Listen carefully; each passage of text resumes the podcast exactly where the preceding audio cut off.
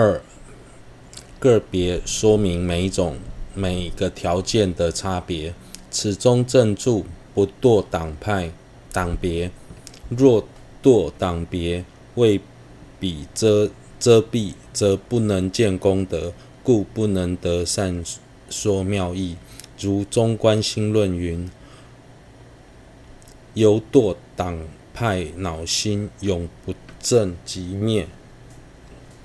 堕党派者，贪着自宗，嗔恚他中，因官自心，舍弃此职。”这当中的正助是指的立场中立、客观，不刻意偏袒自方。若不中立，以先入为主的观念去分别，这是我的宗教，那是他的宗教，或者这是我的上司，那是他的上司，被这种错误的执着蒙蔽，就无法见看见他人的功德，也无法看清自己的过失。中观心论说，若因偏执影响了自己的判断力，就无法走上解脱之道。不止佛法。以世间来说，做任何事也都应该保持客观的态度，才能够做出正确的判断。不要因为个人的偏见而否定别人的付出，或因此无法看见自己的问题而错失改正的机会。如果发现自己有这种问题，就应该马上调查改善。若念仅此即足，虽能正着，然然若无有慧力辨别善说正道，恶说是道，人是人非其器，故须具有了解彼二智慧。只有正直的心是不够的，还要能够分辨善说、恶说的智慧，在闻法时。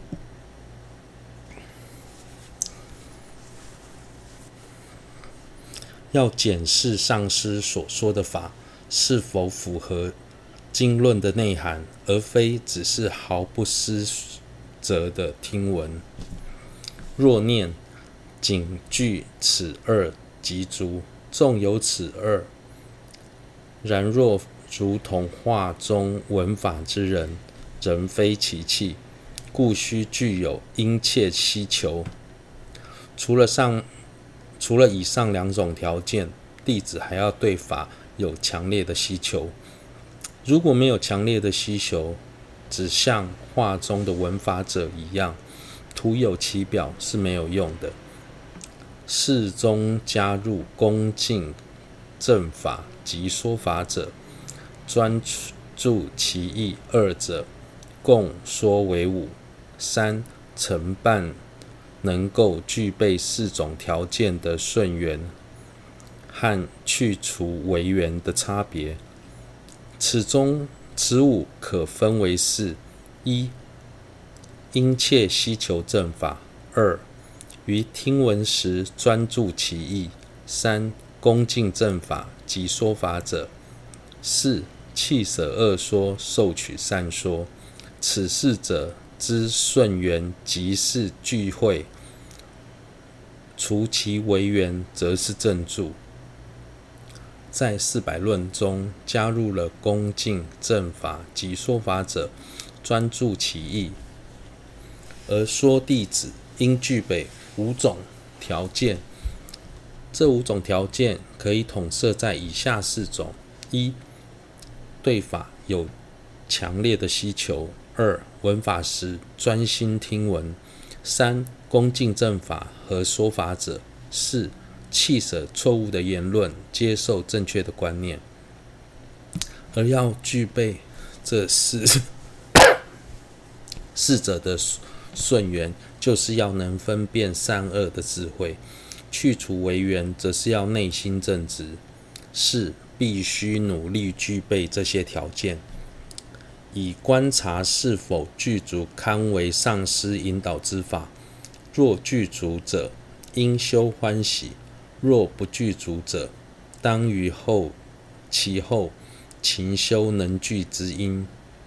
如果想成为能被上师引导而走向解脱的弟子，就必须先观察自己是否具备以上的条件。如果具足，内心要修欢喜，随喜自己；若不具足，就应该好好的努力，使自己具备将来能够被上师引导的因。丁三，彼应如何依师之理分二。一、说明必须依止具备条件的上师，具足诸具相者，应如前所说，观察上师是否具相，应于具足德相者，前受取法时法恩。二、正说依止具备条件的上师，总受法恩。特于善于圆满教授导心之善知识，依止之理分二。具备上述的条件，成为听闻正法的法器后，应该如同之前所说，在还未依止上师之前，上师前仔细观察对方是否具备各种德相，进而具足德相的上师做。上师座前领受法义，应该用什么方式依止蒙受法恩？尤其以圆满教授来引导我们的善知识呢？下面提到了两种依师的方式：物一，以易乐依止之理；物二，以家行一子之理。物一，以意乐一子之理分二：己一，根本修性；己二，随念。生恩而起恭敬。己一根本修性分五：一、说明性为根一切功德的基础。宝具陀罗尼经云：性为前行，犹如母，生护增长一切德。为性能令功德未生者生，以身安住，渐次向上增长。十法经。中亦云：由信生导师，彼为最胜胜胜乘。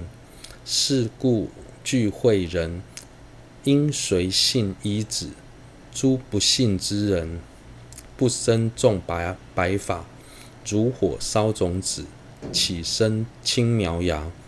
由此由进退门中说信为一切的功德之本。宝济陀罗经说，如同母亲生下了孩子之后，会细心养养育呵护，让孩子能逐渐成长茁壮。信为一切功德的基础，能让未出生的功德新生，守护已生的功德，并让功德渐次向上增长。十法经也说，要用什么方式才能进入佛地，获得等同。导师释迦世尊的功德呢？信为是为最殊胜的方法，因此具有智慧的人应该透由信心升起希求，随着信心如理的依止上师。相反的，如果对上师没有信心，就无法升起任何善法，如同被火烧了烧过的种子，怎么可能长长出青色的苗芽呢？以上是以正反两方面来说说明，如果对上师的信心能够升起一切功德，如果没有信心，任何功德都无法升起。所以，信为一切功德的基根。基根。二、介绍信心，总说其性虽有生性三宝、业果、四谛多种，然于此为生性上师。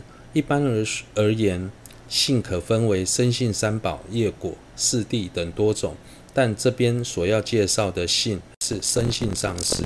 三、续有视师如佛的想法，又于上师应如何观？金刚手灌顶续云：秘密主弟子于阿舍离应如何观？于如？如于佛婆伽梵应即应如是。大乘经藏及律经中亦如此说。此等之义，若知是否，便能于彼不起寻过之心，而生思为功德之心。于是于师，特应于一切时舍寻过心，修观德心。我们应该如何看待自己的上师呢？金刚手灌顶序说：“金刚手菩萨，弟子应如何看待自己的阿舍离呢？我们如何看待薄伽梵？佛薄伽梵就应该如。”用相同的方式来看待阿舍离。简单来说，我们应该把自己的上师视为断除一切过失、圆满一切功德的佛，升起视师如佛的信心。大乘的经藏和律经也有提到相同的道理。如果我们知道对方已断除一切过失、圆满一切功德的佛，就不会对他升起寻过之心。而会视为他的功德相同的，依止某位上师之后，在任何情况下，应该尽力避免对他升起寻过之心，而是要升起观察功德的心。由于无法，我们无法亲见诸佛，所以诸佛示现了凡夫相来调伏我们。既然是凡夫相，就表示会有过失。因此，我们看到上师的过失时，不应该把心缘着过失上，而是不断地去思维上师的功德。所以在正文中特别提到“特应”这两个字。观想资粮田时，应该把自己的上师观想进去。如果上师老态龙钟、其貌不扬，或者是双眼失明，在观想时不要观想那些缺点，而是要将上师观想成完美无缺。但修学视师如佛时，如发现上师有些过失，是可以如实的观想出来。比方，上师也会遭遇生、老、病、死等苦，有些外貌丑陋，有些不善于说法或是讲法的声音不悦耳，有些是容易动怒、吝啬于布施等等。在一开始，我们的确无法避免。看到这些那一些过失，但不应该将心缘着在那上面，而是要从其他角度去思维上师的功德，试着对上师起信心。